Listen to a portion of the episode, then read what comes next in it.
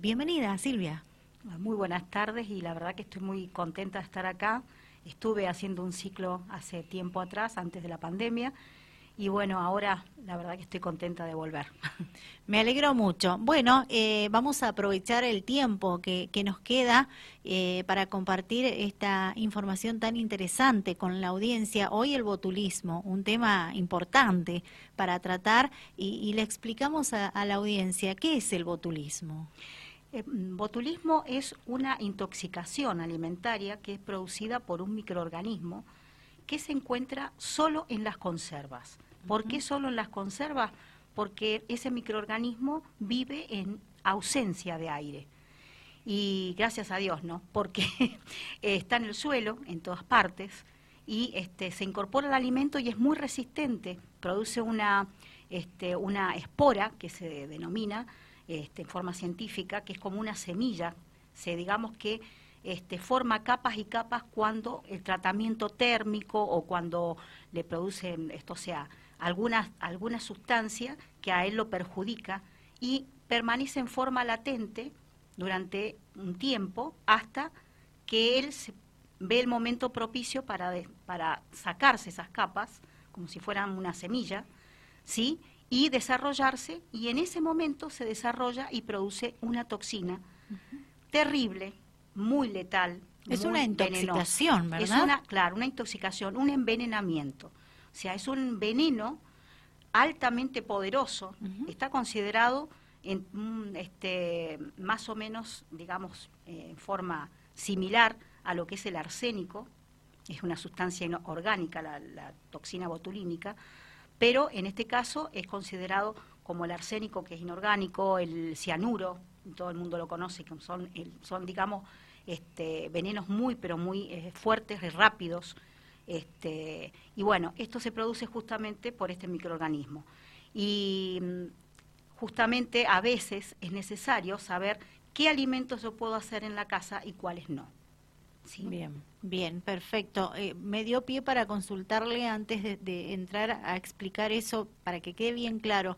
Eh, en, qué alimentos lo encontramos el botulismo? ¿En qué tipo de, alimentos? Sí, o sea, solamente, como dije antes, solamente es una conserva, que es ausencia de aire. O sea, en fresco, si uno hace un escabeche, si hace una comida y la guarda en la heladera y está en mm. presencia de aire, no es una conserva, ¿no es cierto? No, este, no está eh, en ausencia de aire, entonces no hay peligro. Pero sí hay peligro cuando uno envasa en un frasco, en una hojalata, y entonces este, al, al, tener la ausencia de aire, que justamente eso se, se realiza por la, este, la, o sea, para que no se produzcan fermentaciones por otros microorganismos, ¿sí? Entonces este, se cierra, digamos, el, herméticamente el frasco o la lata y no hay presencia de aire. Y esto hace que sea el medio propicio para este clostridio, que vive en ese medio. Y encima que están resistentes a la acidez. O sea, hay alimentos como, por ejemplo, eh, que son semipeligrosos, como el pimiento, que todo el mundo cree que es peligroso, no es. Eh, tiene un pH eh, medianamente ácido y este microorganismo este, es resistente a, ese, a esa acidez.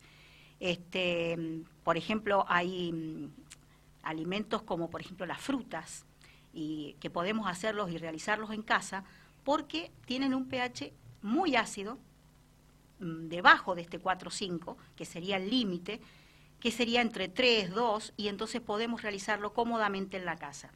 ¿Por qué no podemos realizar otros alimentos como carnes, como remolacha, como este, mm, eh, berenjenas que son tan, este, digamos, hechas por la comunidad, ¿no es cierto?, más mendocina, eh, porque tienen un pH altísimo, que en las carnes entre 8 o 9, y para poder bajar ese pH debemos agregar mucha cantidad de ácido, que a veces no tenemos esa posibilidad en la casa para medir si nos falta, si queda, si, si este, hemos agregado poco ácido. Y eh, este microorganismo, si no pasamos una temperatura de más de 100, no muere. Entonces, eh, el problema es que justamente como se esporula y forma esa capa, permanece en forma latente hasta que sea el medio propicio. Cuando le dejen de dar el tratamiento va a volver a desarrollarse y a producir la toxina. Entonces en la casa no llegamos nunca a esa temperatura.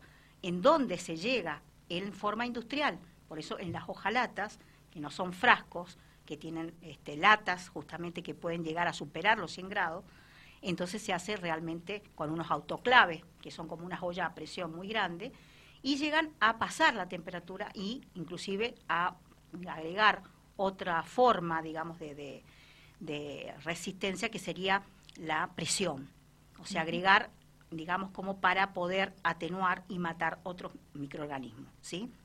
Entonces se hace un alimento seguro. Bien, bien. ¿Qué pasa cuando alguien ingiere eh, un alimento con, en mal estado? Claro. O sea, en realidad este es un microorganismo que la gente a veces confunde, la lata hinchada, el, bueno, eso es problema de otros microorganismos, inclusive que fermente la, lata o lo, es problema de otros microorganismos que justamente eh, por la tapa, por lo que sea, este, han, digamos, eh, han, hecho de que se hinche la tapa y que no sea, eh, esté en mal estado la, digamos, la, la conserva. La persona no puede saber este, cuando un alimento está, o sea, en presencia de una toxina. No tiene ni olor, ni sabor, ni gas.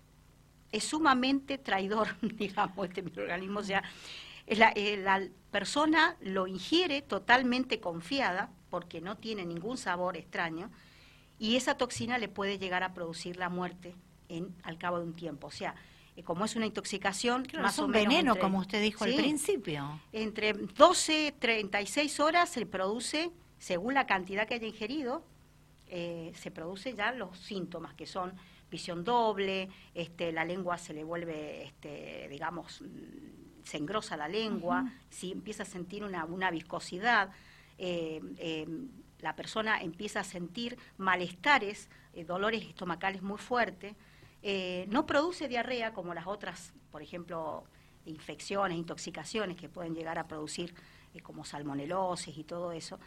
Esta no es así, sino que produce dolores, em, puede producir falta de, cuando progresa, falta de respiración, la persona empieza a faltarle el aire y a necesitar el oxígeno este, puede llegar a, si no le colocan la antitoxina, gracias a Dios existe una antitoxina que neutraliza el veneno. Pero hay que colocarla a tiempo. Claro, hay que colocarla a tiempo. Si pasa la fase de un paro respiratorio y paro cardíaco, la persona muere, desgraciadamente.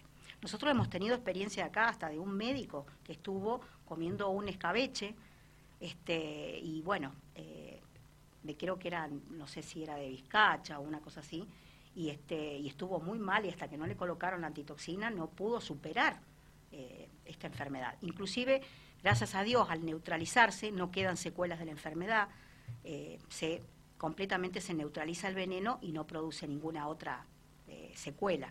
Pero sí, si se llega a tiempo, si no, este, la persona muere indefectiblemente por un paro respiratorio, paro cardíaco. Claro, claro. ¿Qué se recomienda en este caso? Y se recomienda que la gente trate de tomar conciencia, no haga carnes en las casas, eh, no puede matar al microorganismo con, de ninguna forma y la cantidad de ácido es enorme, entonces no puede medirlo en, la cantidad que le tiene que agregar, por ejemplo, en lentejas, en todas las, digamos, legumbres, eh, por ejemplo, este, los, productos de granos también, por ejemplo, eh, arvejas, lentejas, como dije, garbanzo, todos tienen pHs muy altos y solamente eso es controlado en una fábrica donde se agrega la cantidad suficiente de ácido, se mide y se lleva a una temperatura más de 100. ¿sí? Hay alimentos que no le, no le podemos agregar ácido, o sea, el pimiento sí, el tomate sí. Inclusive ahora hay una clase de tomate que tiene un pH parecido y lo supera al pimiento. Antes tenía pH 3, parece ser de que por alguna razón, no se sabe por qué, hay unos tomates peritas que son muy em, tipo pimientos, muy, muy lindos, inclusive son hermosos para, para ensalada, pero no para hacer conservas. ¿Por qué? Porque tienen alto contenido de agua y hace que el pH sea de 4,5 a 4,8, o sea, eh, casi lo supera el pimiento. Entonces, ¿qué hacer en ese caso? Si uno quiere hacer pimientos en la casa, agregarle una cucharada de este, vinagre, de limón eh, en por kilo, ¿sí? O dos cucharadas para asegurarse, porque eso no le va a afectar en el gusto, al contrario, y va a asegurar que sea una conserva inocua para la salud. Cuesta que tome conciencia la, gente con, con relación al botulismo, ¿verdad? al tema de conservas, eh, la dedicación que hay que prestarle, la atención, es algo muy delicado. Claro, porque a veces dicen, pero ¿cómo lo no lo voy a poder hacer en mi casa si yo lo hice muchas veces? Y sí, a lo mejor le agregó la cantidad suficiente de ácido, pero por ahí en algún momento se descuida y no le agrega, por ejemplo, a las este, berenjenas las berenjenas son muy peligrosas porque tienen un pH de 8 y 9. O sea, es muy difícil de bajar ese pH, igual que el escabeche en las carnes. Por eso mismo es que pasaron accidentes y han pasado muchos accidentes acá en San Rafael porque es un lugar conservero y la gente está acostumbrada a hacer conservas. ¿sí? Bien. Desde mm, la asociación eh, ¿se, ¿se, asesora en este caso a aquellas gentes que quieran preparar conservas? Sí, sí. O sea, justamente para eso están estos programas, que, digamos, para asesorar, porque digamos que estos programas serían una base de, em, de docencia, digamos, para la comunidad. Nosotros gustosos este, damos esta información y bueno, si también eh, nos quieren este, contactar. Claro, contactar a nosotros, por supuesto, que esa es justamente la, la, función. función. de la asociación, de brindar un servicio a la comunidad para que este, todo el mundo sepa toda esta información, que es muy útil y que así nosotros podamos, digamos, eh, consumir alimentos inocuos, ¿sí? Y que este, no sean altamente peligrosos para, también para nosotros y para este, para nuestros familiares. Bien, bien, bien. Me queda poco tiempo, pero si usted quiere agregar algo más, adelante. Sí, algo interesante es decir que, por ejemplo, si hay personas que han hecho ya conservas y, y entonces se encuentran en la duda si escuchan el programa o, o, este, o alguien les informa, este, qué hacer si yo tengo pimientos y no le he agregado la cantidad suficiente de ácido, si no sé si, si, le, si hice tomate y a lo mejor no sé si esa clase de tomate que, que dije que a lo mejor es parecida al pimiento, tampoco le agregué ácido. Eh, ¿Qué hacer? Tirarlas y no. Podría ser un tratamiento antes de la consumición, en baño María 30 minutos, ¿sí? al frasco completo, o este, en, digamos, a fuego directo 20 minutos. Pero eso sí, ese tratamiento es para que se consuma inmediatamente, o sea, no volver otra vez de nuevo a envasar. No se puede ni siquiera guardar una claro. Hay que consumirlo en el momento. consumirlo, porque en realidad lo que estamos haciendo allí no es matar al microorganismo, sino es que la toxina, que sí es termolábil, se llama, o sea, se degrada en sustancias con la temperatura que no son perjudiciales para el, para el organismo. Entonces, a, esa temperatura eh, podemos comerlo eh, después de haberle hecho ese tratamiento, esté tranquilos. Perfecto. Bien. Silvia, gracias. Muy amable, ¿sí? Eh, gustosa de escucharla, la audiencia también, muy buena la información, buenos los consejos y bueno, será hasta un próximo encuentro.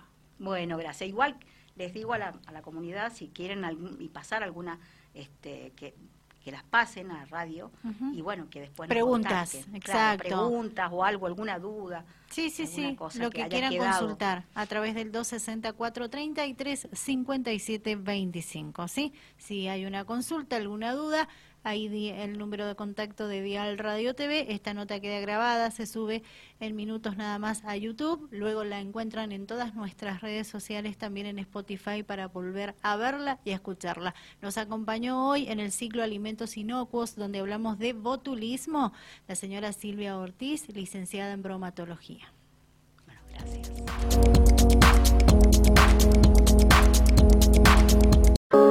Química Fiorella. Productos de limpieza de máxima calidad para el hogar. Para las empresas y todos los productos para cuidar tu piscina. Estacionamiento exclusivo y todos los medios de pago. Envíos a domicilio. Química Fiorella. La buena atención nos destaca. Bayofet 1066. Contacto 260 463 0059.